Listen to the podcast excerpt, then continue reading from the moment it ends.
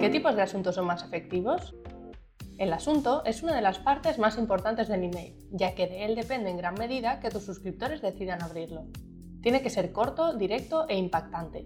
Pero ¿cómo hacer que sea aún más efectivo? Te doy algunas ideas. Utiliza cifras en lugar de letras, ocuparás menos espacio y además será más fácil de comprender. Formula el asunto con formato de pregunta. De esta forma le das al suscriptor un motivo para querer abrirlo, averiguar la solución. Aprovecha gatillos mentales como la urgencia o la escasez, por ejemplo, últimos tres días para conseguir entradas al 50%. Segmenta tus envíos y personaliza el asunto, no solo con el nombre del suscriptor, sino ofreciéndole algo que sea de su interés. Por último, despierta la curiosidad.